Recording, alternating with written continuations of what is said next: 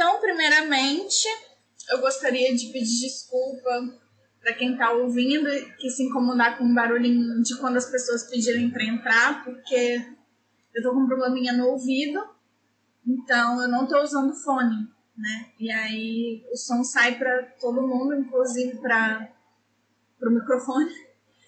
E aí isso pode causar talvez algum estranhamento. Algum estranhamento.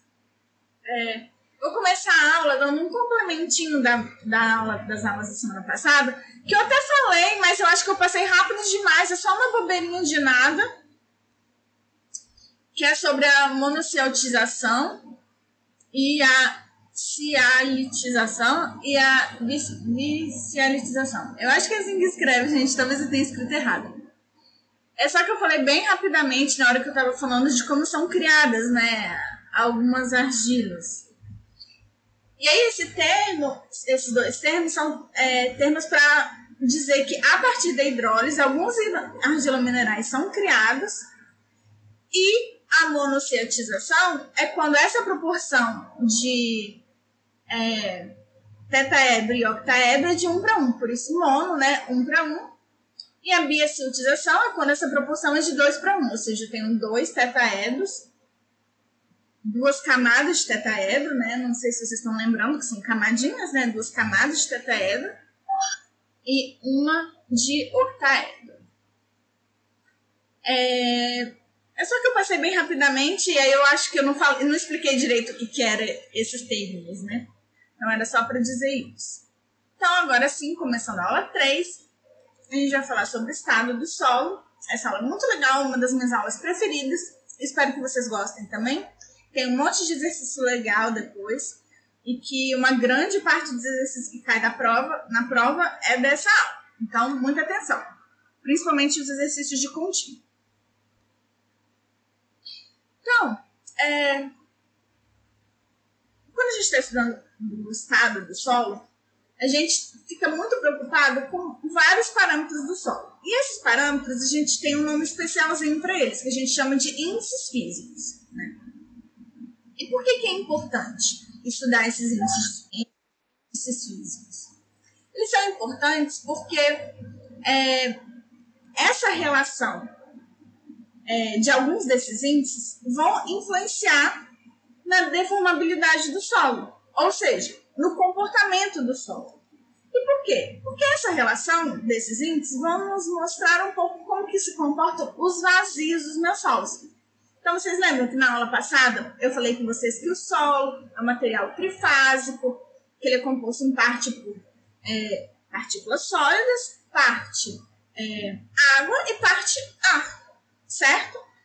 Então, se eu tenho aqui no meu modelinho uma caixinha com uma quantidade de solos, se eu tenho uma caixinha do mesmo tamanho, mas em que eu tenho nessa mesma caixinha menos solo, essa minha caixinha ela vai ser muito mais deformável do que a minha caixinha que tem mais solos. Por quê? Porque se eu tenho mais grãos, eu vou ter menos espaço para me mexer e tendo menos espaço para me mexer, a chance de eu me deformar mais ela é menor. Eu vou precisar de uma força maior para me deformar.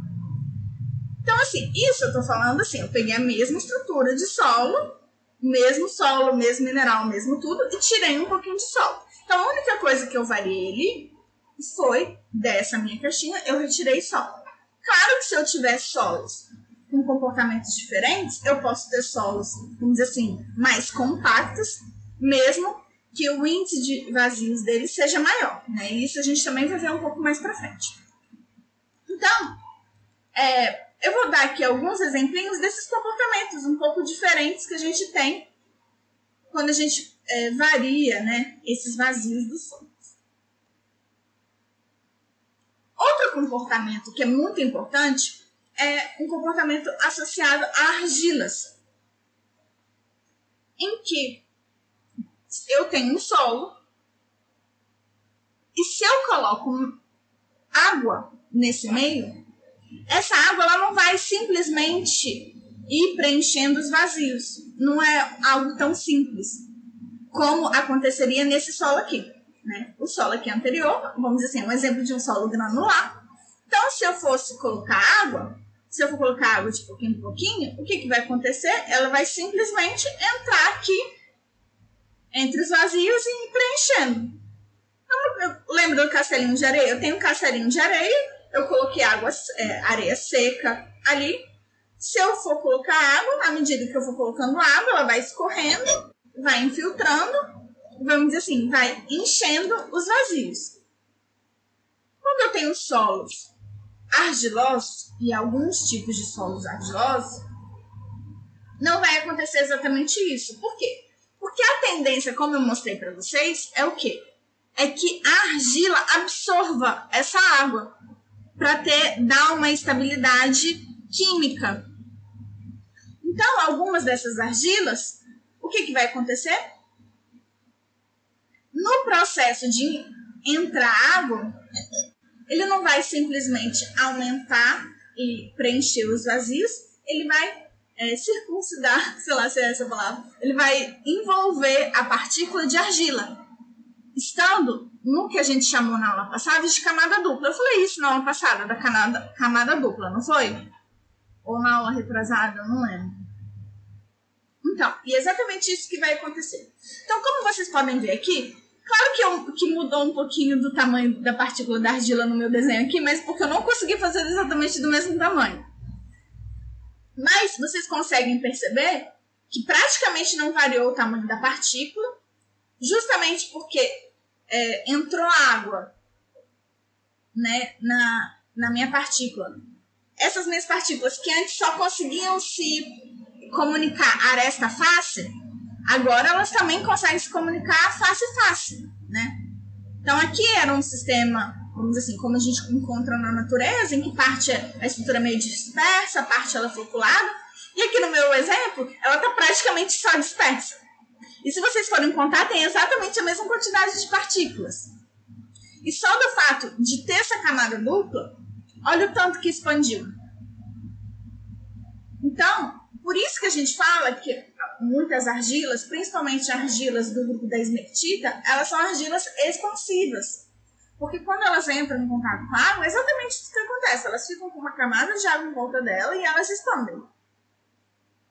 Então, vocês conseguiram entender aqui?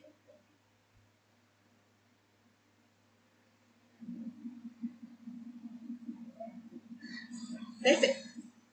Então vocês podem ver que esse é um comportamento que também vai afetar bastante a deformabilidade do meu solo. Porque eu tendo essa camada dupla, eu tendo essa camada de água nessa argila, essa argila vai se tornar muito mais deformável do que a argila anterior, que estava sequinha e lá com a, com a ligação aresta-face durinha e bem bonitinha, entendeu? Então aqui esse comportamento é muito importante. E como vocês podem ver, nesse caso específico aqui, eu também aumentei o quê? O meu número de vazios, né? Porque a minha estrutura acabou ficando maior. Com o mesmo número de partículas, ela aumentou. Então, eu também aumentei o meu número de vazios. Então, isso é algo que vocês têm que ficar bem atentos. Que não é toda a estrutura de solo em que eu acrescento água e que eu simplesmente é, preencho meus vazios. Alguns solos, além de eu estar preenchendo os vazios, eu vou também vou estar expandindo o meu solo e por causa disso aumentando o meu número de vazios. Ok? Ok. Então, saindo aqui do slide 5, indo para o slide 6. E aí, é, eu vou ter várias relações entre os vazios e os volumes dos meus solos com os pesos dos meus solos, do, das partes do meu solo. Então, eu tenho três partes, sólido, água e ar. Então, eu vou ter um volume total, que é o volume que compreende esses três. Eu vou ter o volume do meu sólido, que é só a parte sólida, né? Estrutura. A gente também chama esqueleto às vezes, né? O esqueleto do meu solo. E o meu vazio. E o meu vazio, ele corresponde ao quê? A duas coisas. Ele corresponde tanto ao volume de ar quanto ao volume de água. Então, vamos dizer assim, é um vazio preenchido também, né? Pode ser preenchido. Ele pode ser um vazio todo preenchido de água. Apenas para separar a parte sólida da parte não sólida, né? Da parte fluida. E igualmente eu tenho esses pesos, né? Eu tenho o peso total, que vai ser o quê? O peso de sólido mais o peso de água, né? Porque o ar não tem peso, a gente ignora. Então, é... e aqui eu vou ter o quê? Eu vou ter uma relação, eu vou ter duas relações, uma relação que pode ser igual de peso aqui. Qual minha relação de peso aqui que pode ser igual?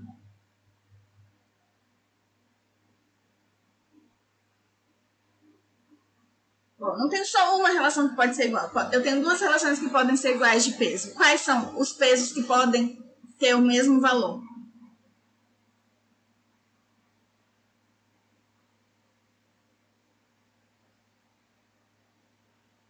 Eu posso, né, em alguns casos, é, em que há uma possibilidade de ter um vazio muito grande, uma argila muito expansiva, eu tenho um peso de água muito grande, isso pode acontecer, com certeza.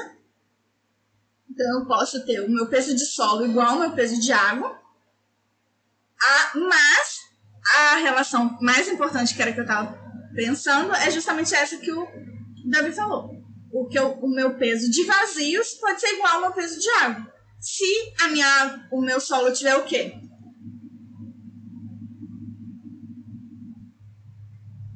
Exatamente. Quando o meu solo estiver saturado, eu vou ter o meu peso de vazios igual ao meu peso de, de água. E quando que o meu peso de solo vai ser igual ao meu peso de água? Essa é bem legal meu peso de água vai ser igual ao meu peso de vazios quando a saturação for igual a 100%. E o meu peso de solo vai ser igual ao meu peso de água quando a minha. Quando o que for 100%?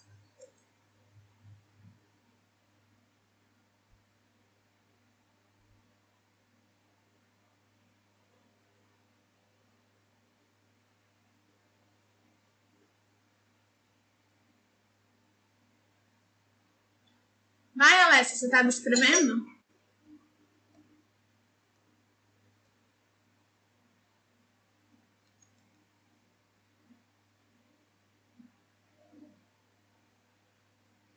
Vocês que fizeram geologia esse mês passado tinham que ter isso com fresquinho na cabeça.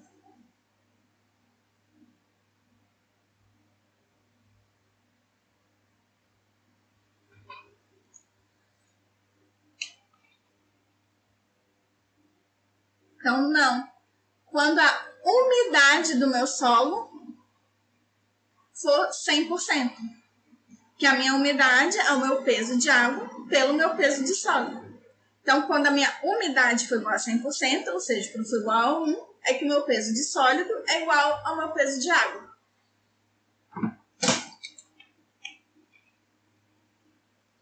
Quando a minha saturação for igual a zero, o meu peso de água é igual a zero também, né? Então, não precisa entender agora, agora, agora. Porque rapidinho eu já vou explicar isso, aí eu volto nisso, tá bom?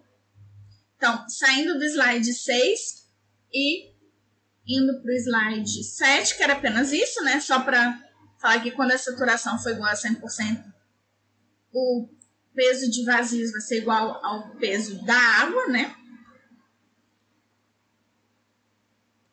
É, na verdade, gente, eu falei que o peso de vazios vai ser igual ao peso da água só quando for igual a 100%, mas não é verdade.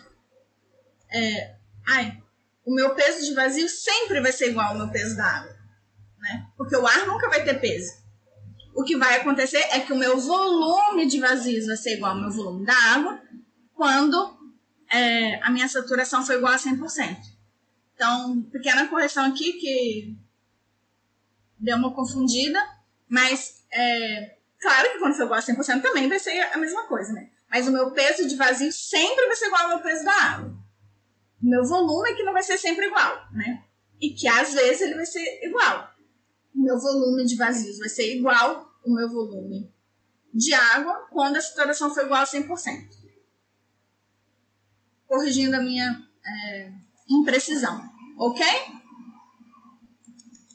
Eu confundi vocês com essa, com essa minha, com esse meu deslize? Alô?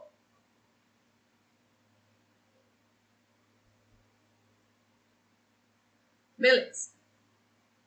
eu confundi um pouquinho, né? Gente, sou péssima. Eu sempre acabo falando umas merda e eu tenho que me corrigir.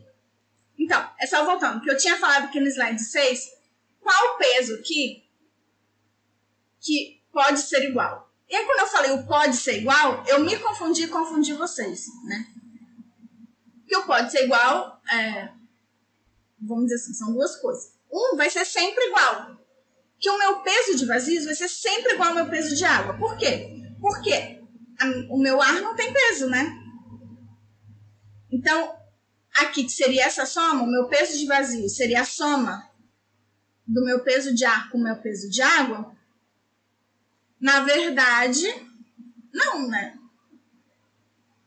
Assim, não entre aspas, né? Na verdade, é, eu simplesmente posso, vamos dizer assim, ignorar o peso de ar e considerar que o meu peso de vazios é igual ao meu peso de água. Isso sempre, sempre, sempre, sempre, sempre. Ok? Meu peso de vazios sempre vai ser igual ao meu peso de água. Independente se a saturação for igual a 1%, o meu peso de vai ser igual ao meu peso de água. Porque o meu ar não vai pesar nada, né? Então, tipo, eu vou somar tipo com zero, né? É como se eu considerasse o peso de ar zero. Então, meu peso de vazios vai ser sempre igual ao meu peso de água. Não só quando for igual a 100%. Mas, quando a minha saturação for igual a 100%, não só o meu peso de vazios vai ser igual ao meu peso de água, como também o meu volume de vazios vai ser igual ao meu volume de água. Porque se a minha saturação é igual a 100%, eu não tenho nenhum ar. Então, o volume de ar ficou zero todo o ar foi embora. Então, isso aqui sempre vai ser verdade, sempre. E aí, no caso, aqui no slide 7, sempre vai ser verdade que o volume, o peso de vazio vai ser igual ao peso de ar. Sempre, sempre, sempre, sempre. E aí, só que aí, como eu falei, pode ser, né? Eu, eu acabei falando errado. Eu levantei essa possibilidade, que existe a possibilidade de dois desses pesos serem iguais. Que é quando? Que o peso de sólido pode ser igual ao peso de água quando a umidade daquele solo for igual a 100%. E aí a Alessia falou que meio confundida e eu falei que não tinha problema, que logo logo já ia explicar. Agora, é, ficou melhor? Que eu me embolei e aí falei merda. Perfeito. Então, indo agora para o slide 8. E aí, que eu vou explicar o que, que é cada um desses índices físicos lindos e maravilhosos dos solos que a gente adora. Então, o primeiro deles é esse, a minha umidade. A minha umidade é igual ao meu peso de água sobre o meu peso de sólido.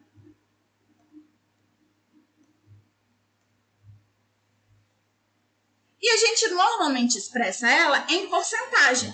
Então, ah, então a gente fala 80% de umidade, né? A gente não fala, tipo, ah, de ar, do ar, 80% de umidade do ar. Então, mais ou menos a mesma coisa.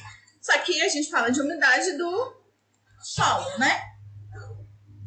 Então, é, eu posso ter o solo com 0% de umidade, que é um solo que vai estar 100% seco. E eu posso ter alguns solos alguns solos argilosos, sei lá, com 300% de umidade. E por que, que eu posso ter um solo com 300% de umidade? Justamente por causa desse mecanismo que eu acabei de falar com vocês, de que entra água e o solo incha, ele expande, né? E aí aumenta ainda mais o volume de vazios.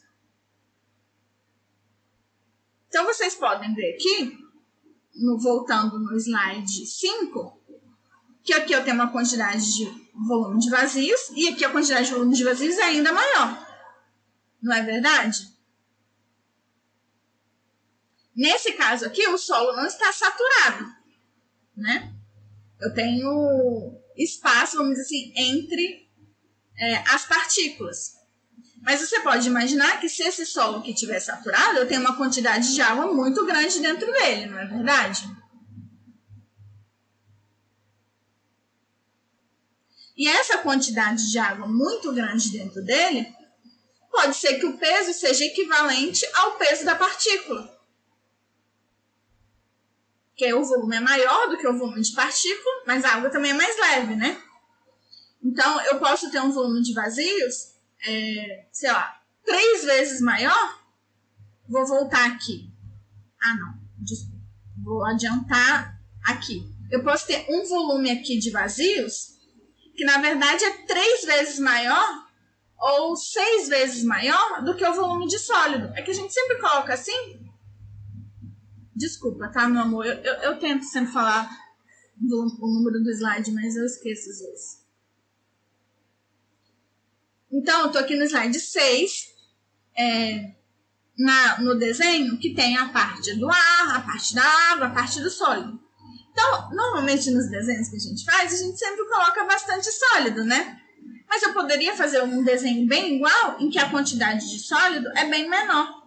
Tipo, sei lá, só aqui. Deixa eu colocar aqui de uma cor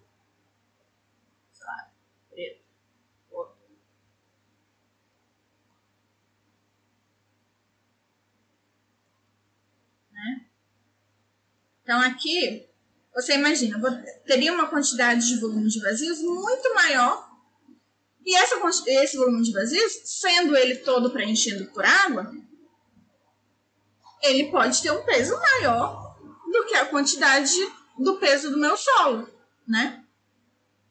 Então, adiantando aqui no slide 8, que é o slide das formulazinhas, eu posso ter um solo em que o meu peso de água é exatamente igual ao meu peso de sólido. Quando o meu peso de água for exatamente igual ao meu peso de sólido, a minha umidade do meu solo vai ser de quanto?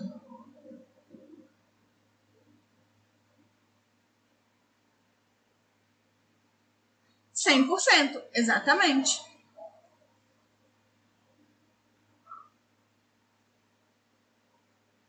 E aí, nesse caso, eu vou ter esses dois valores iguais, o meu peso de água igual ao meu peso de sólido.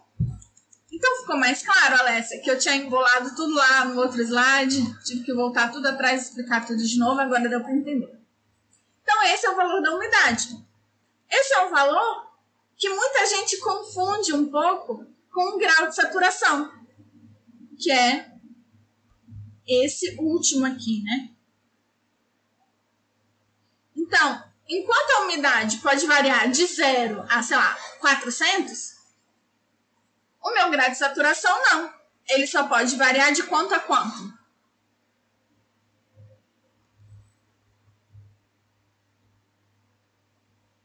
De 0 a 100. Eu não tenho como ter algo com um grau de saturação maior do que 100. Por quê? Porque é uma relação do volume de água com o volume de vazios.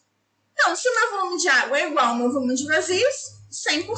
Eu não tenho como ter um volume de água maior do que o meu volume de vazios. Se meu volume de água for maior que o meu volume de vazios, ou eu tiver essa impressão, o que, que aconteceu?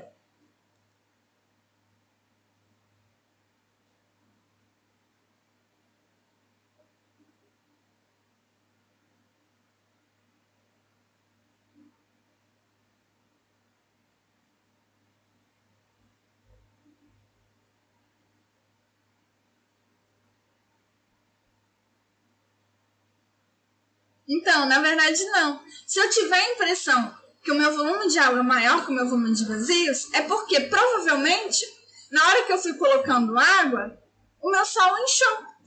Ele expandiu. Então, como ele expandiu, o meu volume de vazios também aumentou. Mas aí, como eu tinha medido anteriormente o volume de vazios, eu, eu, eu medi um valor menor. E aí ele expandiu e ele ficou maior. Entenderam?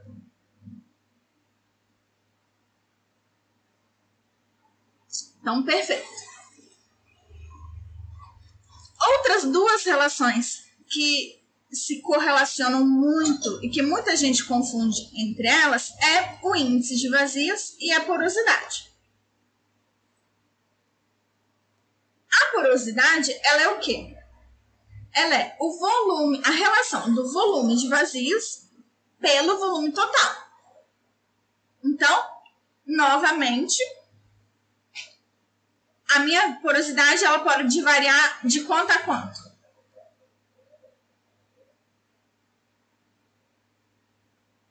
Alô?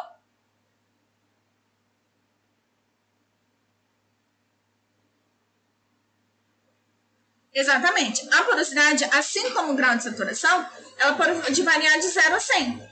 Porque o meu volume de vazios nunca vai poder ser maior do que meu volume total. Claro que também, de novo, né? Vai, nunca vai chegar a 100, né? Porque aí não tem solo, né? Mas, entre aspas, ela só poderia variar de 0 a 100.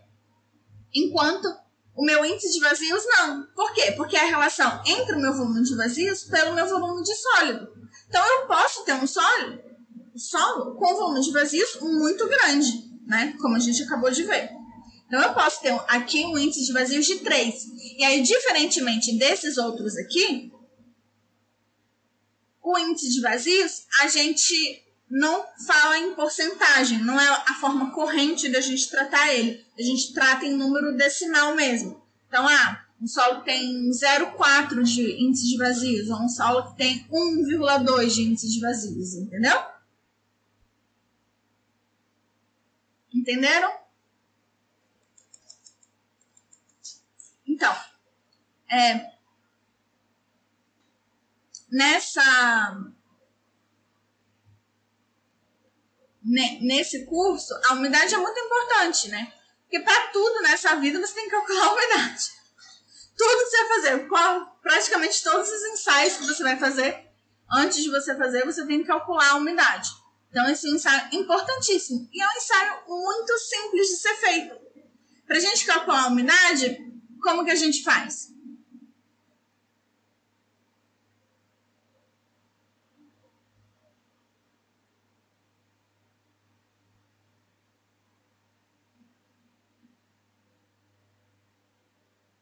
Exatamente.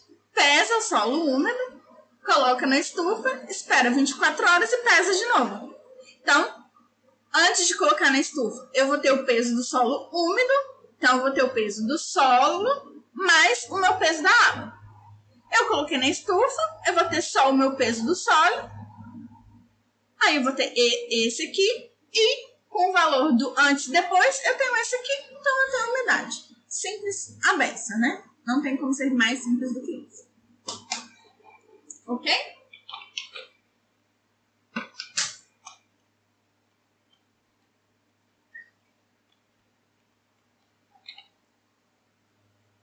É, os outros é um pouco mais difícil, né, de você é, fazer esse ensaio. Não é um ensaio tão direto, né?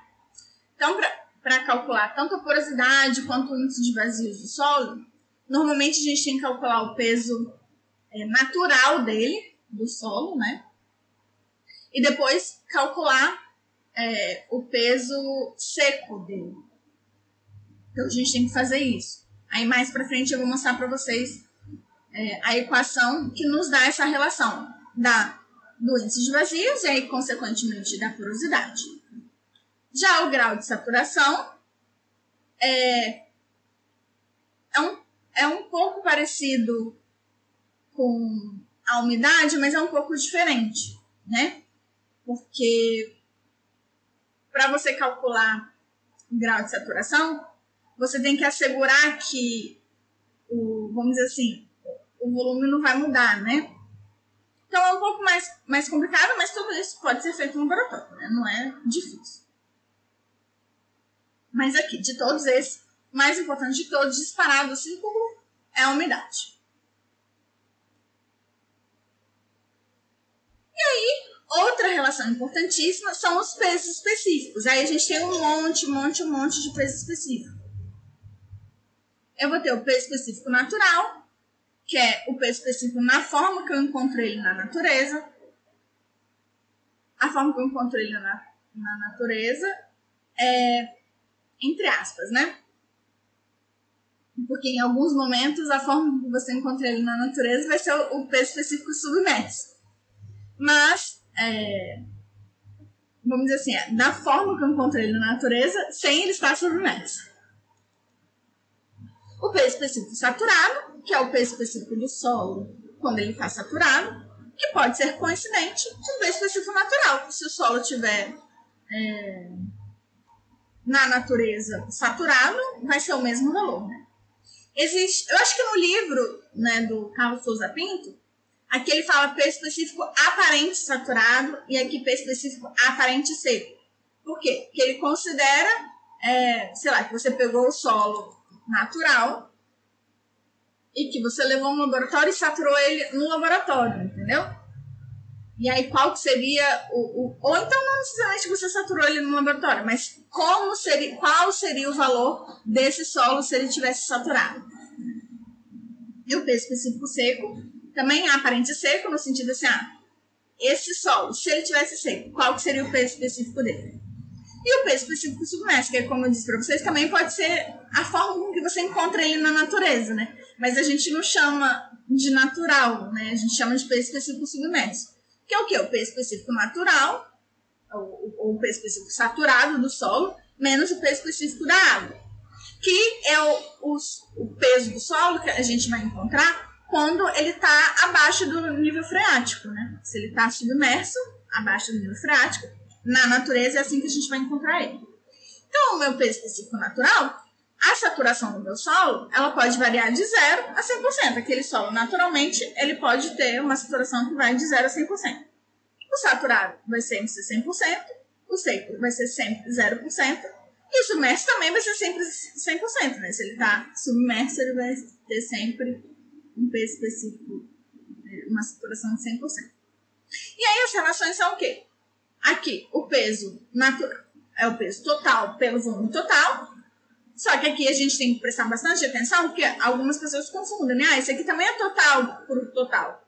Só que você não pode esquecer que aqui o peso de água não necessariamente vai ser igual ao peso de água daqui, porque aqui vai ser o peso de água quando o volume de vazios dele estiver totalmente preenchido por água. E aqui não necessariamente.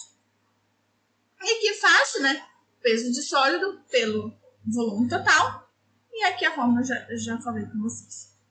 Alguma dúvida em relação a esses pesos específicos?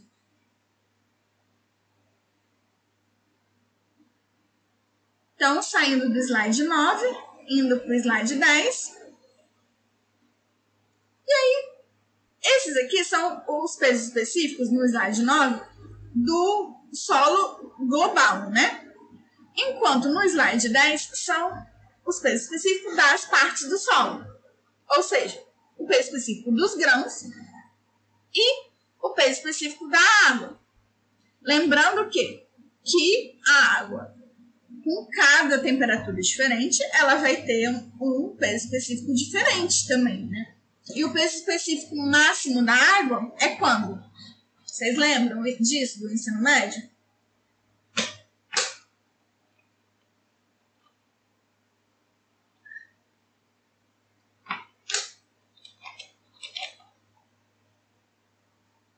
Sim, depende da temperatura. E aí o peso específico máximo da água é quando a água está a 4 graus. Que é esse valor que a gente utiliza de é, um grama força por centímetro cúbico, né? Ou de 10 kN por, metro cúbico. E aí aqui uma coisa muito importante é que eu estou falando com vocês sempre de peso, tá? Vocês não confundam peso. Então, aqui é uma força por metro quadrado. Então, tanto no slide 9 quanto no slide 10, eu estou aqui o tempo inteiro falando de peso específico. Eu não estou falando de massa específica. Então, não esqueçam disso, tá bom?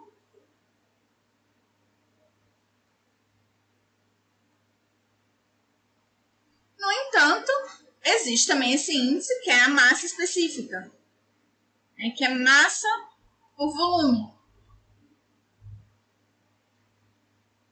é, é o que eu falei, vocês não podem confundir, né? Um é mais específico e outro é peso específico.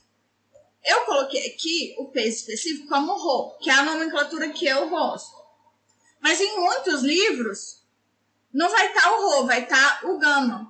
E eu acho que até no livro de vocês é Gama que, que ele coloca, entendeu? Como peso específico. Só que eu não gosto, porque eu uso Gama para massa específica. Mas isso é só uma coisa minha, entendeu? Se vocês forem colocar, vocês colocam do jeito que vocês quiserem contanto que fique claro que vocês estão falando de peso específico e não massa específica. E existe uma outra, é, um outro índice, que é a densidade. Que nesse caso, a densidade é um parâmetro adimensional. Se ela é adimensional, isso significa o quê? Que ela não tem dimensão, né? Então, o que, que é a densidade? A densidade é o peso específico do que você está tratando, tratando, né? Do, do solo ou da rocha, pela, pelo peso específico da água a 4 graus. Ah, eu coloquei aqui, tinha esquecido. Né? Então não pode confundir. E o que, que acontece? Um monte de lugar, eu acho que até na área de estruturas também, acho que talvez no ensino médio vocês também tenham visto sim talvez até em química, é assim que vocês veem, vocês é, chamam massa específica de densidade.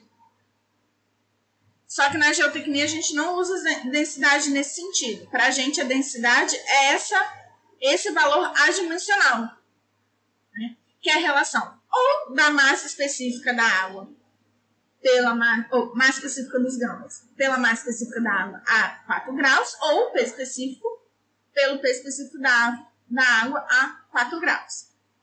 E aí, por que, que existe essa confusão, né? De densidade como peso específico, com massa específica, né? Porque, é, de uma forma geral, esses valores são coincidentemente quando eu estou utilizando essas unidades. Ou seja, se eu estou utilizando massa específica em gramas por centímetro cúbico, muito provavelmente provavelmente o valor dela vai ser coincidente com a densidade dela, né?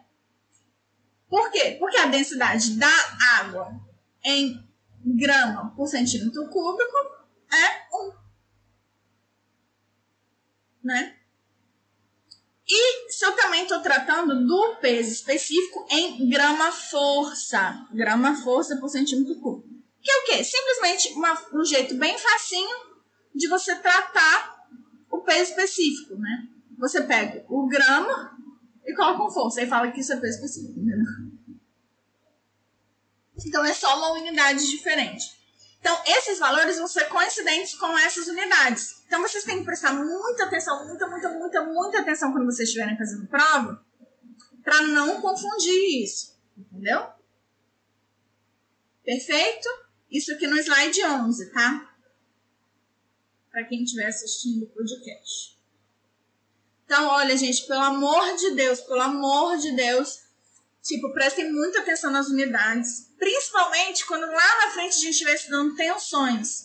Nossa, os alunos sempre erram isso, principalmente na parte de peso específico submerso. Aí na hora de fazer um menos outro, aí faz menos um, né? Não presta atenção na unidade e aí utiliza às vezes menos um e também, às vezes, tem que é, né, fazer o, um dividido pelo outro, aí faz dividido por um, aí considera que é igual, sendo que não necessariamente vai ser dividido por um, às vezes é dividido por 10, né? Dependendo da unidade. Então, tem que prestar bastante atenção nisso.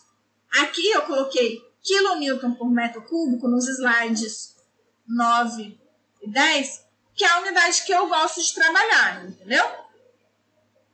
E aí nos exercícios e tal, eu sempre vou utilizar essa unidade. Por que, que eu gosto dessa unidade?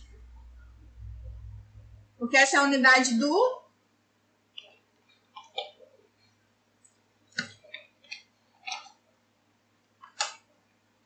do SI, né, do Sistema Internacional. Então, como essa é a unidade do Sistema Internacional, eu prefiro utilizar essa unidade.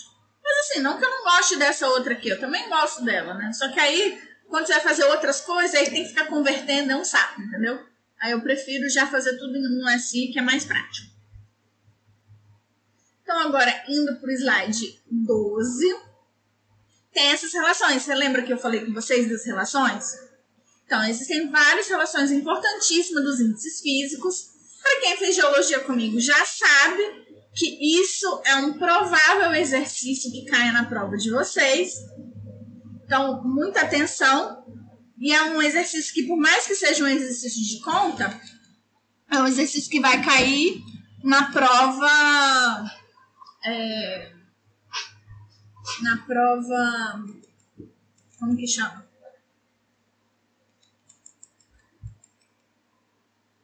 Discursiva, né? Então eu posso pedir para vocês deduzirem essas fórmulas, sabe? Tipo, ah, mostre que isso é verdade, entendeu? Mostre que isso é verdade.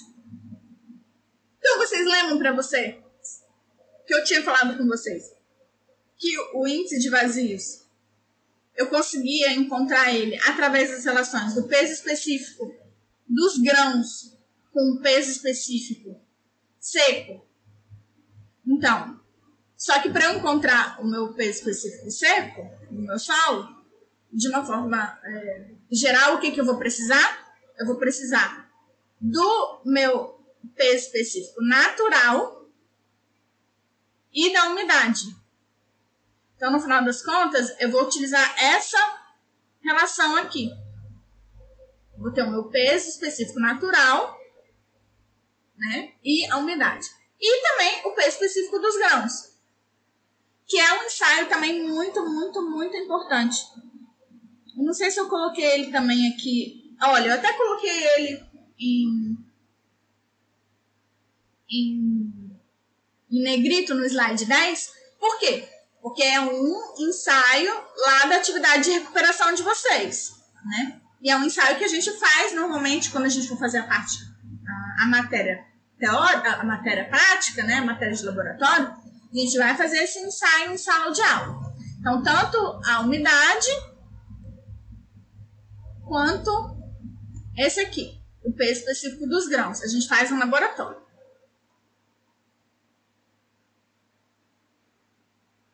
Ok? Para encontrar o peso específico natural é um pouco mais complexo, entendeu? Porque é um ensaio que você precisa fazer em campo. Parte dele, né, da manobra dele, você tem que fazer em campo. Então é um, é um pouco mais chato, assim. Não dá para fazer só no laboratório. E aí são essas todas as relações, não vou me aprofundar em relação a elas, só que vocês estudem a dedução de todas elas, porque alguma delas vai cair na prova de vocês. Ok?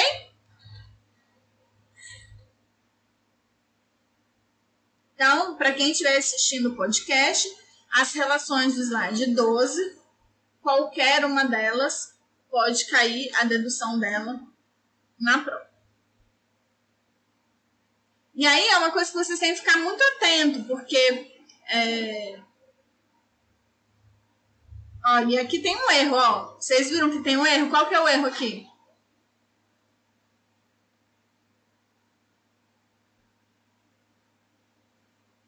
Tem um erro nesse slide.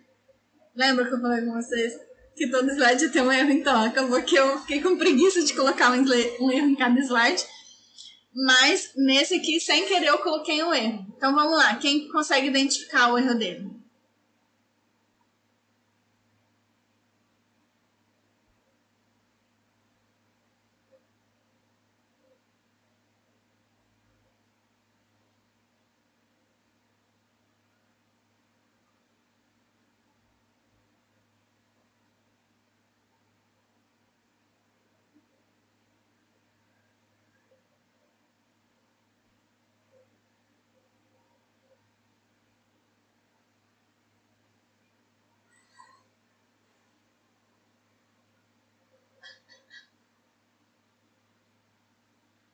Vamos lá, tipo leilão.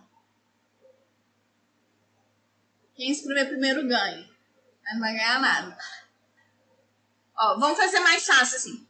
É na, é na expressão 1, 2, 3, 4, 5, 6 ou 7. qual expressão que está o erro?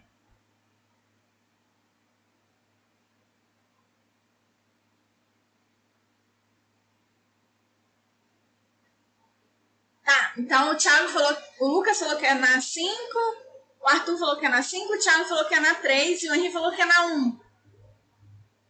Não, agora o, o Arthur falou que é na 6. Então faz assim, me fala qual que é o erro agora.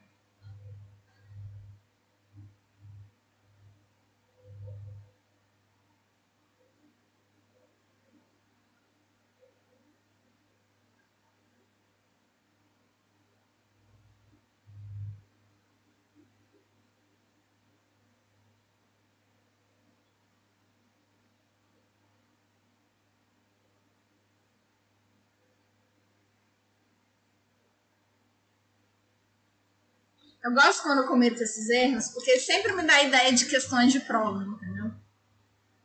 Então, tipo assim, eu poderia colocar a equação desse jeito com erro na prova, e aí, e aí, e, e aí vocês iam ter que falar, essa equação está errada, ou a equação certa é essa e essa é a demonstração dela.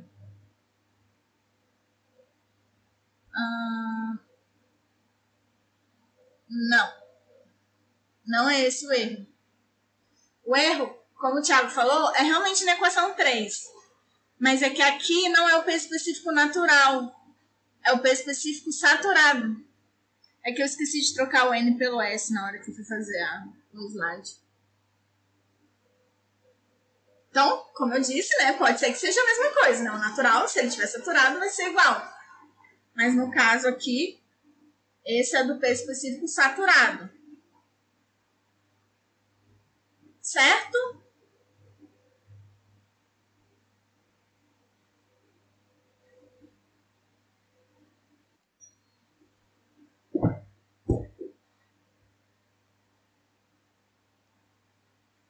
E eu acho que eu não errei nessas outras equações, não. Vou olhar aqui só para conferir, tá? Porque é, a pessoa é sonsa.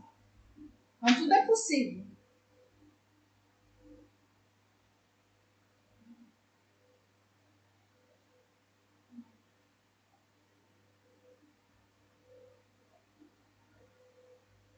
Não, acho que eu não errei nas outras, não. Mas, se vocês encontrarem algum erro, vocês podem me falar, tá, gente? Vocês falam, professora, você errou isso lá no slide tal. Não é assim. Porque eu sou humana, né, gente? Todo mundo é.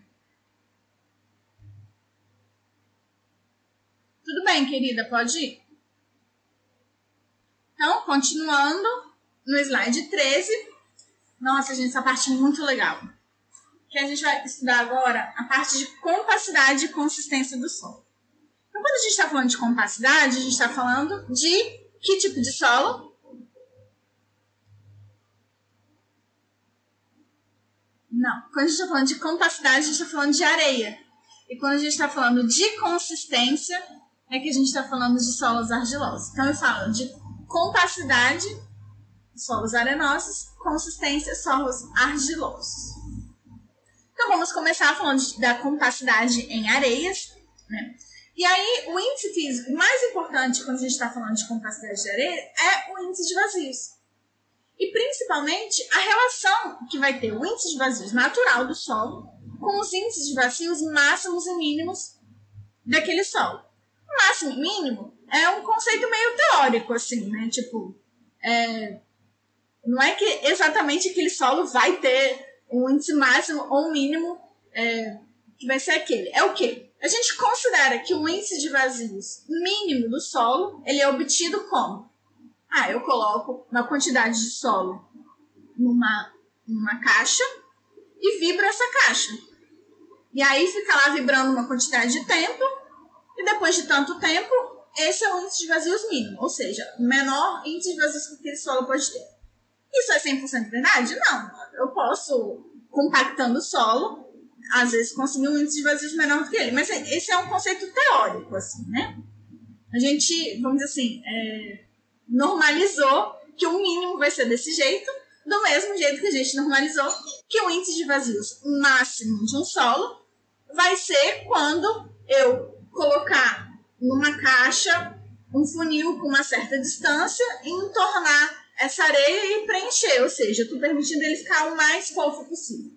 De novo, isso significa que é o índice de vazios máximo? Não, pode ser que a gente consiga um índice um pouco maior. A gente normalizou, fazendo esse ensaio dessa forma, achar o índice de vazio máximo daquele solo e o índice de vazio mínimo. Por quê? Ah, porque não vai ser tão diferente é, compactando um pouco mais o solo e também não vai ser tão diferente se eu conseguir fazer de outra forma. Então, vai ser bem parecido esses valores. Aí, quando eu estou falando de compacidade da areia, né, é o estado da minha areia, é que eu quero saber o quê? Se essa minha areia é compacta ou se é uma areia fofa. Ou seja, quando o meu solo está no índice de vazios máximo dele, eu tenho uma areia muito fofa. E quando o meu solo está no meu índice de vazios mínimo dele, eu tenho um, um solo compacto, muito compacto. Né? Só que essa relação, ela não, é, ela não depende simplesmente, como eu disse, do índice de vazios.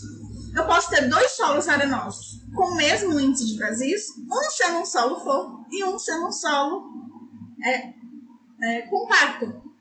E por que, que eu consigo isso? Porque isso não depende só dos vazios, isso depende também da regularidade dos meus grãos e da forma do meu grão, né? Ou seja, se eu tenho é, solos arenosos angulosos, eu vou poder ter um índice de vazios mínimo um pouco mais alto e ele continuar sendo muito compacto, né? E eu, né? Ou seja, eu tenho dois solos, um é, angular e outro angular, né? Tipo assim. E outro bem redondinho, né? Os dois com o mesmo índice de vazios. Para aquele mesmo índice de vazios, o meu solo é, angular, ele vai ser muito mais compacto do que o meu, o meu solo é, redondinho. Por quê? Quando ele é anguloso, um intertrava o outro mais. Então ele fica mais firme, né? Então, vamos dizer assim, é, é um índice de firmeza do solo, né? Isso tudo a gente relaciona também com a resistência desse solo, né? Um solo mais compacto, normalmente ele vai ser mais resistente do que um solo fofo. E outro parâmetro também que influencia, mas já não influencia tanto assim, é a uniformidade dos grãos, né? Ou seja, se eu tenho dois solos, um com um grau muito uniforme e o outro com um solo bem graduado, com o solo uniforme, eu consigo ter um solo mais compacto, mesmo com um índice de vazios mínimo um pouco mais alto. Né? Então, essas relações são muito importantes, né? Porque elas vão nos, nos correlacionar com a resistência do meu solo. E também, né, consequentemente, com a deformabilidade do meu som. Então, eu estava aqui no slide 14, passando agora para o slide 15.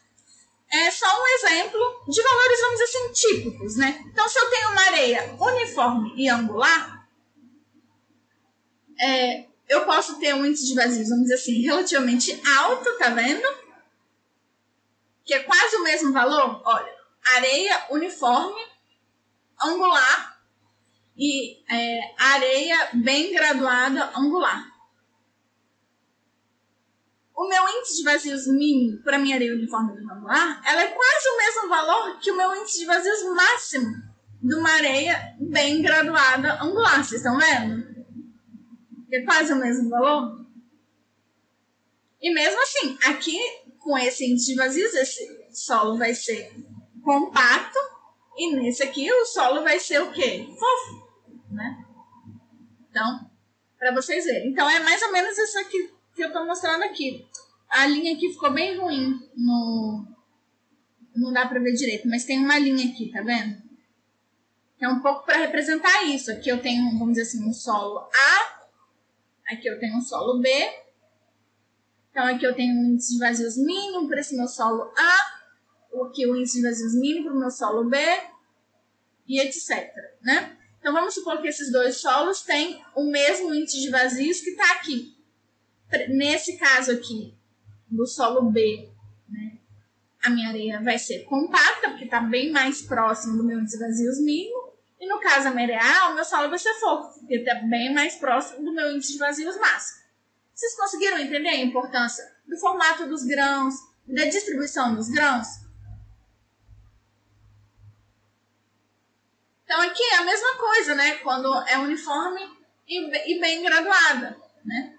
Porque quando é bem graduada, eu tenho o quê? Eu tenho grãos de muitos tamanhos ou de um tamanho só? De muitos tamanhos, né? Então eu tenho um monte de grãozinhos ali no meio. Então você imagina, se eu tenho grãos de vários tamanhos, a tendência é que eu consiga reduzir o número de vazios, né? Porque eu vou ter vários grãos que vão é, se colocar no, nos vazios, né? Mas aí, se para essa minha é, areia bem graduada eu tenho o mesmo valor da minha areia uniforme de índice de vazios, significa o quê? que na verdade ela tá, é, ela tá bem mais solta, porque a tendência era ela estar tá mais compactazinha. Então, se eles têm o mesmo índice de vazios, é porque é, ela tá menos apertadinha. É, é, é um pouco. É, é meio difícil de entender isso, mas não sei se vocês conseguiram entender. Conseguiram?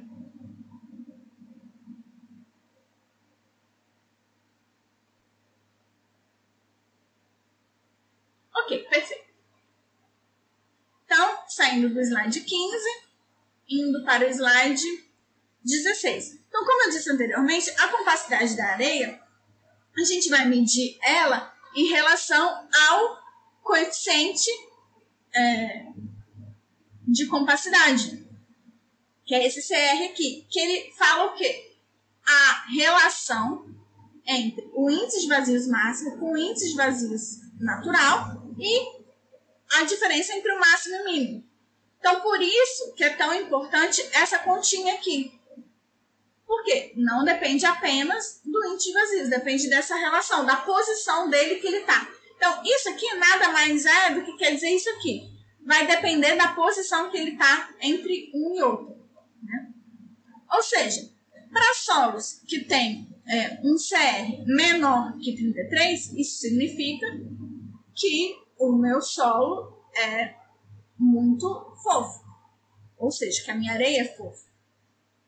Num CR entre 0,33 e 0,66 é que é uma areia média e maior que 0,66 é que é uma areia compacta. E aí aqui aquela relaçãozinha que eu falei com vocês, a tendência é que quanto maior a compacidade, maior a resistência e menor a deformabilidade. Claro que depende só disso? Não, né? Depende também do quê?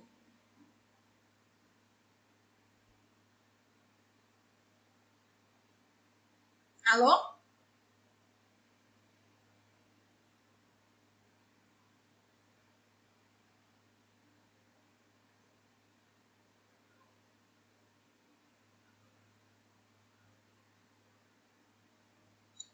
É, sim, também depende da umidade.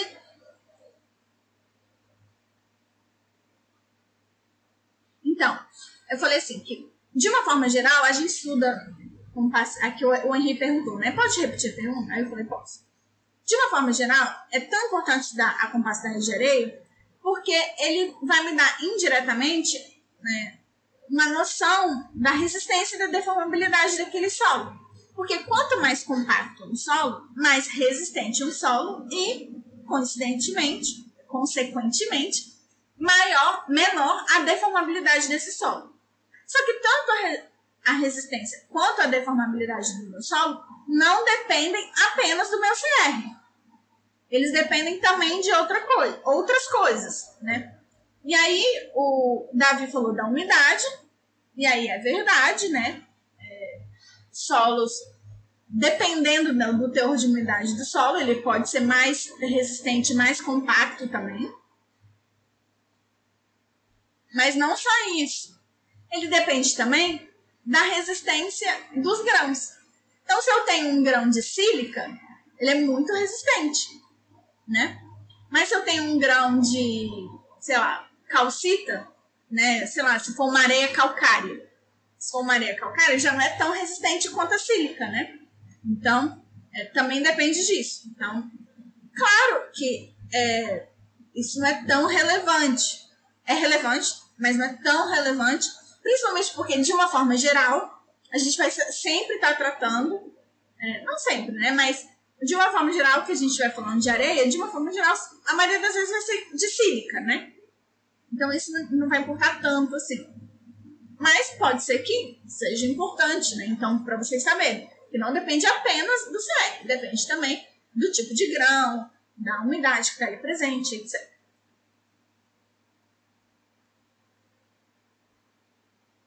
Já quando eu estou falando de argila, eu não vou falar de compacidade. Eu vou estar tá falando de outra expressão. E a expressão que eu vou estar tá falando é consistência. E quando eu estou falando de consistência da minha argila, é, eu vou ter, vamos dizer assim, duas formas diferentes de estar tá analisando a consistência da minha argila. A primeira é através da resistência à compressão simples, ou da resistência. E a segunda forma é quando eu estiver falando em relação a limites, né? Ou índices de consistência. Vocês lembram que na, na aula passada eu comentei disso? Que os limites de JBR a gente também chamava de índices de consistência? Então, índice de consistência é consistência das argilas. Então, quando eu tô falando de. É... Ai, gente, calma. Ah, não. Gente. Eu apaguei sem querer um slide muito importante. Não tem problema. Eu vou fazer eles aqui, ele aqui para vocês de novo, tá bom? Eu apaguei o slide sem querer de resistência à, à compressão simples. Mas não tem problema. Eu faço ele aqui de novo. Quando eu tô falando de, é, de resistência à compressão simples, o que, que é isso? Isso é um ensaio em que eu tiro uma amostra do solo é, cilíndrica e eu faço um ensaio em que eu aperto. Eu aperto ele dessa forma. Na verdade, vai ter uma prensa assim. E aí aqui eu vou colocar a amostra. Aí uma parte é fixa e a outra é variável. E eu vou aplicando uma força. E eu aplico essa força até ele romper. E aí eu meço duas coisas. Eu meço a força que eu estou aplicando com o tempo e eu aplico, e eu meço também o deslocamento. Que é essa, é, vamos dizer assim, vamos, que é essa plataforma que está tá sofrendo. Então, por exemplo, é, a é 0,01 milímetros por segundo. Sei lá, não lembro de cabeça os valores. E aí eu vou medindo a força e o deslocamento. E no final das contas eu vou ter um gráfico. Que é um gráfico que eu até fiz ele na aula passada, que é um gráfico de tensão por deformação. E que para solos ele vai ter normalmente duas carinhas. Ele vai ser ou assim, com um pico, ou ele vai ser assim.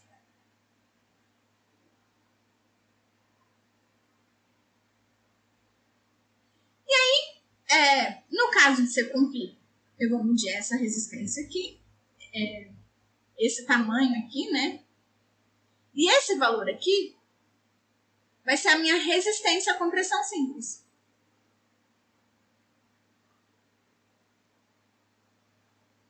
A minha resistência à compressão simples. E dependendo. E aí, o que, que acontece? O tamanho dessa amostra normalizada, é, tudo é normalizado, né? E aí eu vou ter valores típicos para cada tipo de argila. Então, por exemplo, se eu tenho uma argila muito mole, então, é, eu tô aqui no slide 17, vocês já, vocês, anotaram isso? Mas tem no livro, tem no livro mais ou menos, entendeu? Tem no livro. Vou apagar então aqui, tá bom?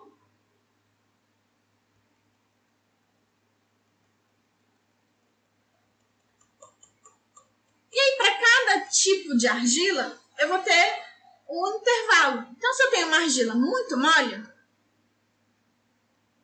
normalmente a resistência dela vai ser menor que 25 megapascal. Ah, não, desculpa, não é megapascal, não, é quilopascal, quilopascal. 25 quilopascal. É que eu, me, eu trato com rocha, né? Rocha é outros valores. 25 quilopascal. Agora, para o argila mole, vai ser o quê? Vai ser de 25 a 50 quilopascal.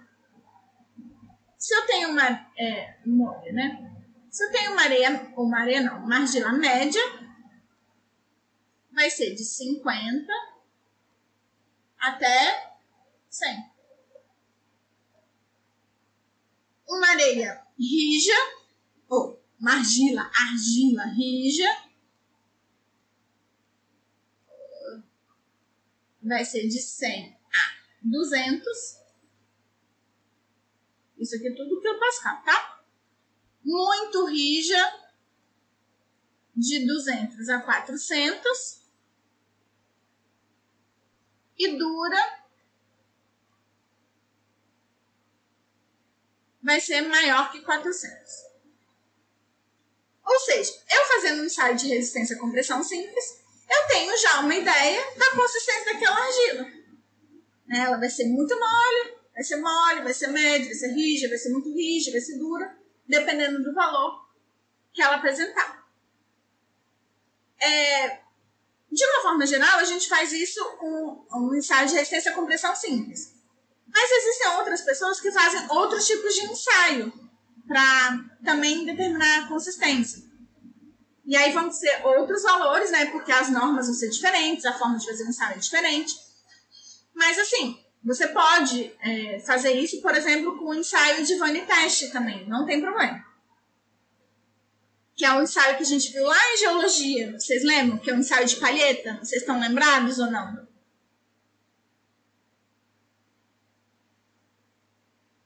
Só que aí vai ser um tipo de resistência diferente, né? No caso do ensaio de palheta, não vai ser resistência à compressão simples. É uma resistência ao cisalhamento não drenado. E aí eu vou explicar agora por que, eu tô falando disso. Porque vocês lembram que na aula passada eu comentei, ou na aula retrasada, não lembro, eu comentei. É... Gente, quem é essa pessoa que entrou na aula agora? César Ribeiro. Isso tá na minha matéria, é isso? Deixa eu dar uma olhada aqui.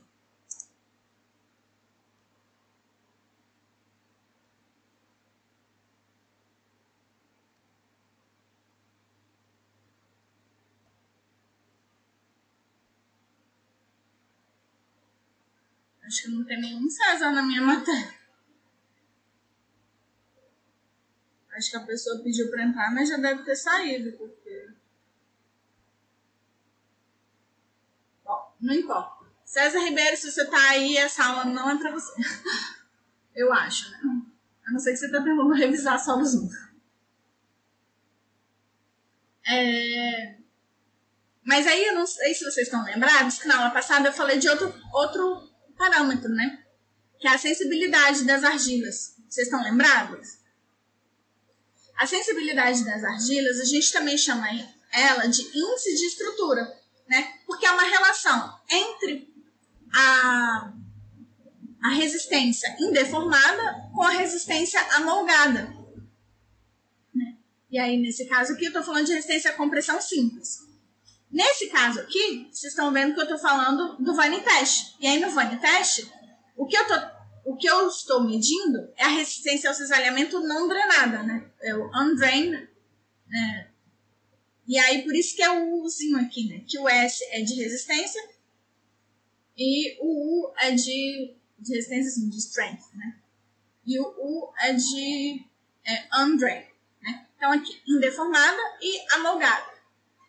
E aí, existem duas pessoas que fazem a análise dessa curva de uma forma diferente, né? Um é o Skempton, eu comentei do Skempton, não comentei com vocês?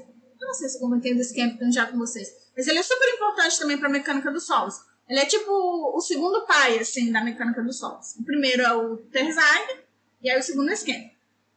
E o Mitchell, que eu na verdade nunca tinha ouvido falar dele, mas que ele também tem a sua própria forma de calcular isso. Então, no caso aqui, o que, que eles fazem? Fazem dois ensaios. Exatamente, o Arthur falou ótimo é o padrasto da mecânica dos solos. Excelente. Então, morreu um, aí o outro assumiu a paternidade. Mentira, gente, não sei. Talvez eles viveram ao mesmo tempo, não sei. E aí, é, o que, que você vai fazer? Você vai. Né, aqui tem um gráfico né, de tensão deformação. A curva de cima lisa é a curva da amostra indeformada. E a curva pontilhada é da amostra amolgada.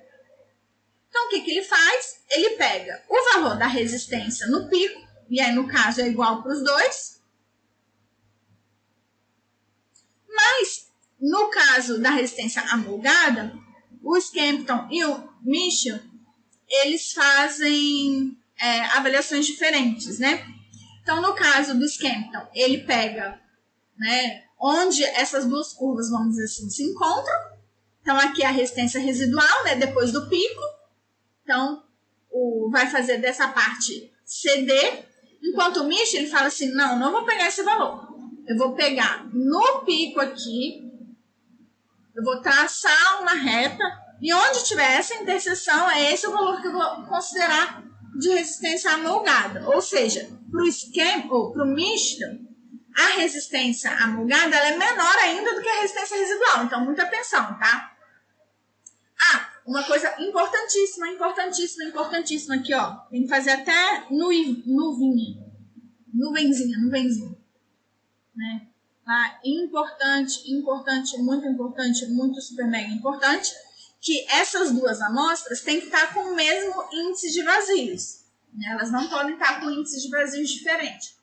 Então, eu vou lá pegar na natureza, indeformado, do jeito que ela tá, perfeita, amostra maravilhosa, do jeito que a gente aprendeu lá em geologia como retirar a amostra da natureza indeformada, vou fazer um ensaio. Depois desse ensaio, eu vou pegar esse meu solo que rompeu, vou recompactar ele e ele vai ter que manter o mesmo índice de vazios da amostra inicial, né? Então, assim, eu vou ter a sensibilidade da minha argila ou o índice de estrutura. Isso vai avaliar o quê? Isso vai avaliar o quanto a minha estrutura mudou. E o quanto aquele meu solo é sensível à mudança da minha estrutura. Então, por exemplo, tem uns ensaios, né, vamos dizer assim, assim, umas análises de campo muito legal. Então, por exemplo, lá na Baixada Santista, tem, é bem conhecido por ter é, um solo bem complicado. Então, lá tem argilas sensíveis também. E aí, a sensibilidade delas faz com que, por exemplo, é, você não consiga construir aterros muito grandes em cima daquele solo. Porque se você construir um aterro grande demais, o solo vai romper muito facilmente. Então, por exemplo, a média de altura que pode ter, sei lá, um metro e meio, sei lá, um metro, dois metros, dependendo do lugar. E aí vamos supor que você errou na dose e colocou um pouco mais de metrinho do que o dia e o solo rompeu. Na linha onde você rompeu o solo, ele vai ter uma resistência residual, essa resistência aqui. Ele não vai ter a resistência natural do solo. Mas isso, vamos dizer assim, num curto espaço de tempo.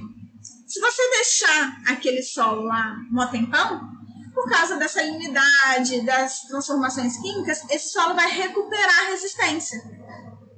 Né?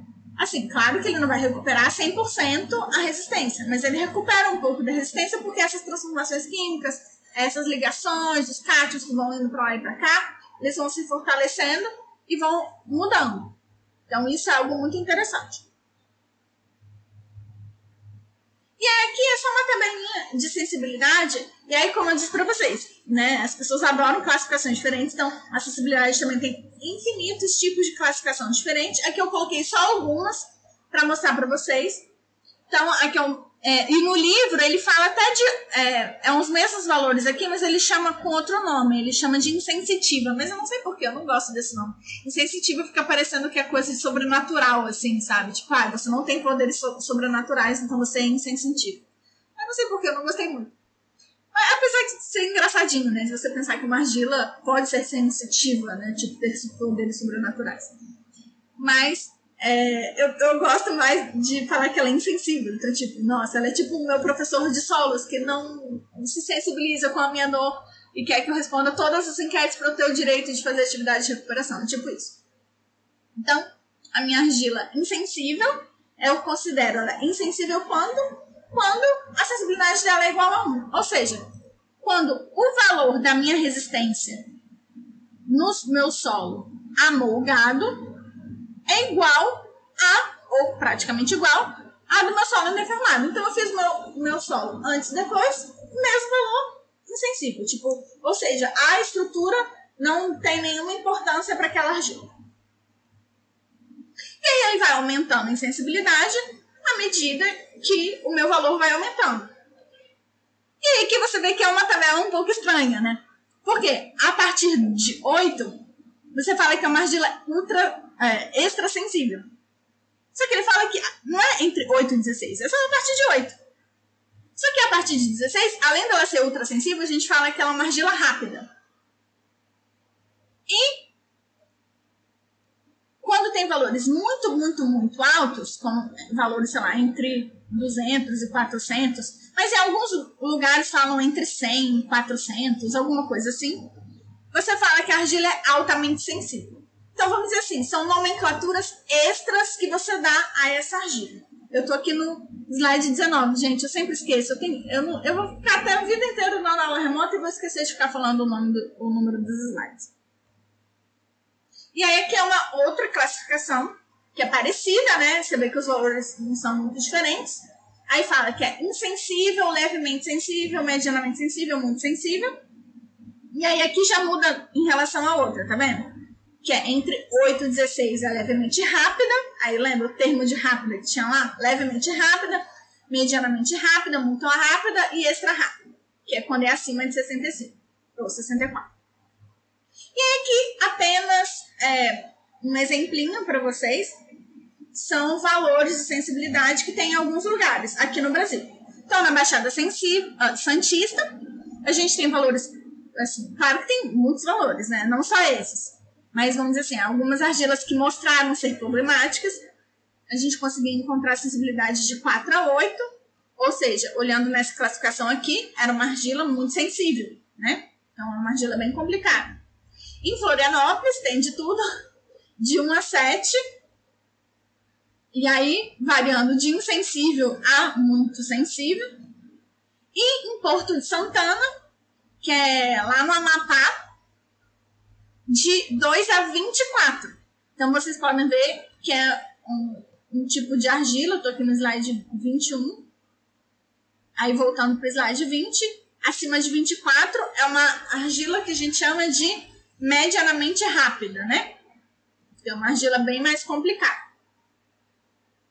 E aí, eu pergunto para vocês, essas argilas que normalmente dão problema em relação à sensibilidade, vocês acham que são que tipos de argila? Lá, daquelas três que a gente estudou. Caulinita, ilita e smectita.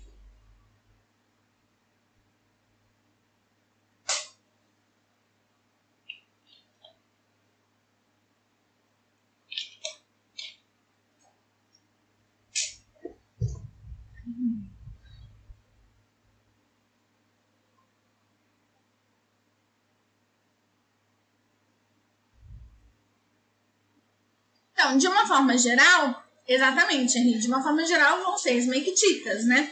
Vão ser argilas expansivas, argilas que dão muito problema. E aí, não sei se vocês estão lembrados aqui, que no slide 19 eu falei das argilas altamente sensíveis. Aí, eu não achei nenhum exemplo é, aqui no Brasil de argila altamente sensível, mas existem argilas lá nos países escandinavos, na Noruega e no Canadá também, que são valores muito grandes, assim, tipo de 400 mesmo de sensibilidade. E aí, só para dizer, assim, mais ou menos onde que a gente sabe que elas existem. Né? Assim, significa que tenha só lá? Não, né? Pode ser que tenha outros lugares. Mas que eu achei foi lá. E aí, do mesmo jeito que lá na capacidade eu falo de é, aquela relação, né? O coeficiente de compacidade relativa, Aqui eu estou falando de. Eu também tenho algo parecido que eu chamo de índice de consistência. E esse índice de consistência eu vou achar ele como? Lá através dos ensaios de Altenberg, que eu comentei com vocês na aula passada. Que é o quê? O limite de plasticidade e o limite de liquidez. E aí, o que, que eu vou ter? Eu vou ter que a umidade do meu solo, do mesmo jeito que ali, na minha areia, no meu slide é, 16, eu comparo meu índice de vazios natural com o meu índice de vazios máximo e mínimo, aqui é a mesma coisa. Eu comparo no meu slide 22 a minha umidade natural com o, o meu índice, a relação né, entre o LP, o, L, o LL e o LP, né? Então é, é bem parecido. E aí aqui embaixo eu coloquei os dois porque LL menos LP é igual ao IP, que é um índice de plasticidade. E aí eu vou ter algo bem similar ao que eu tinha lá no outro, né? Aqui, a minha argila, ela pode, com o mesmo valor de umidade, tá mais próxima de ser dura ou mais próxima de ser mole.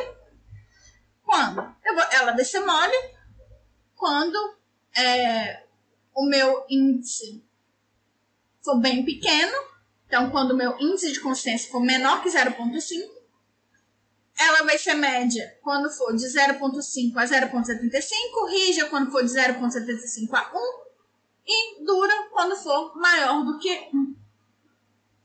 E para não esquecer que esses valores aqui de índice de consistência, eles vão ser muito importantes, não só.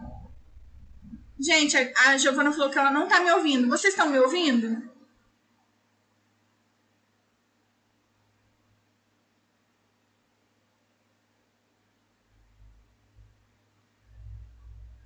Alô, Giovana? Vê se você voltou a me ouvir. Ah, tá. A Giovana voltou, então tá ótimo. Então, assim,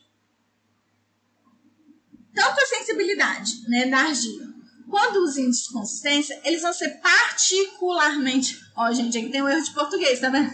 Eu não faço de propósito, mas às vezes eu faço uns erros sem querer. Ele vai ser particularmente importante para as argilas sedimentares. Né? Então, isso é muito relevante. Não que não seja importante para outras argilas, né? Mas vai ser mais relevante quando a gente estiver falando de argilas sedimentares. Para sensibilidade, mais ainda. Ok? Perfeito? Continuando. Ah, acabou. É... Bom, acabou que eu tinha preparado para aula de hoje. Nossa, acabou cedo. Ah, não, acabou na hora certa, que é até 4h20 mesmo, né? Gente, eu fiquei na minha cabeça que era até 4h40. Mas é até 4h20 mesmo. Então, nossa, tô aqui pontualíssimo mesmo sem querer.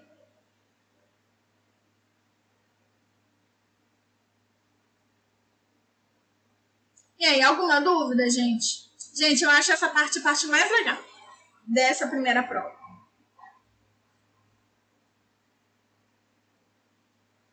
E aí tem um monte de exercício legal.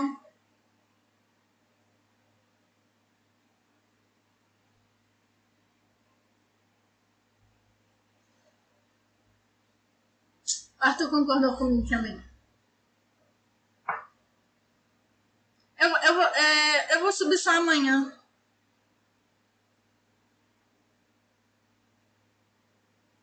O Deguia falou legal até chegar na prova.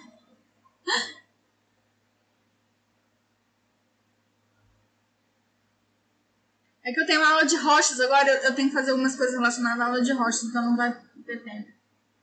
Então, a gente perguntou se vai ter aula de exercício, sim, vai ter aula de exercício. Tem pelo menos uma aula que é aula de exercício já programada. Deixa eu olhar aqui. Solos, guia da disciplina. É... Abrindo aqui, gente.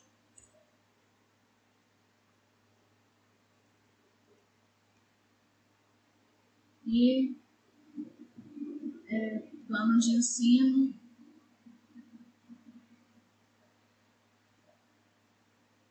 Ó, no plano de ensino, Eu marquei umas aulas extras também, porque a gente tinha que marcar, porque senão a gente não conseguia cadastrar o plano de ensino, né? Então, deixa eu ver aqui qual dia que eu marquei. Ai, gente, deu algum tilt aqui.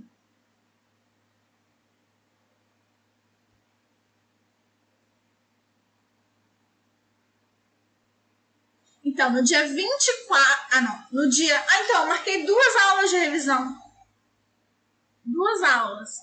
No dia 17 e no dia 18. E aí, se vocês quiserem, eu posso até fazer no dia 17, no dia 18 e no dia 19.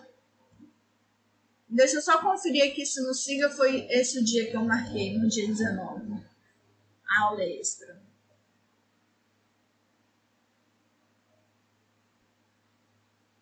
Ah, não, marquei no dia 26, que é depois, tipo, no dia da prova, na verdade. Mas eu posso fazer no dia 19 também, tipo, 17, 18 e 19 de aula extra.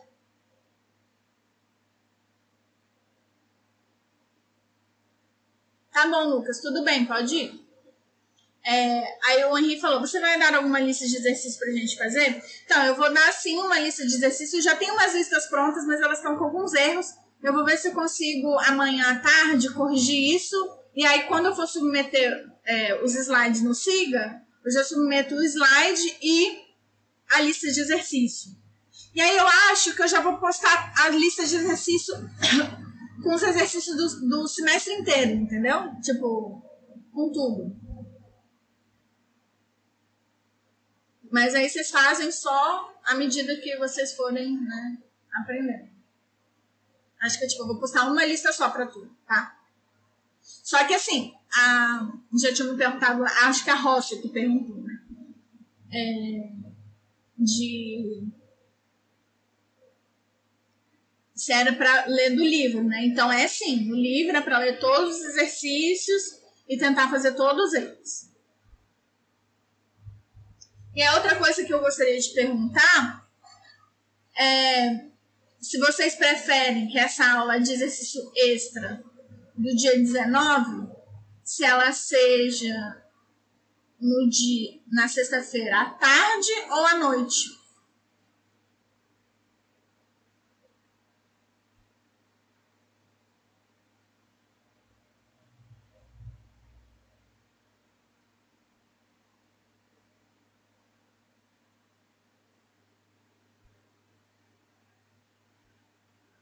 Tá bom. Vou fazer uma enquete no SIG então, tá bom? Mas aí, como eu falei com vocês, vai ter duas aulas de exercício que é no horário da nossa aula mesmo, entendeu? Era mais porque para fazer uma grande, entendeu? Porque essas outras duas vão ser aulas só de, de duas horas, né? Também vai ser gravado, não tem problema. Mas mais no sentido de ser uma aula maior. O que eu queria mesmo era conseguir, sei lá, comprar uma mesa digitalizadora para fazer essa aula de exercício com a mesa digitalizadora. Vamos ver se eu compro. É meu aniversário, quem sabe eu não me dou de presente. Vou ver se eu não vou no Paraguai semana que vem faço isso.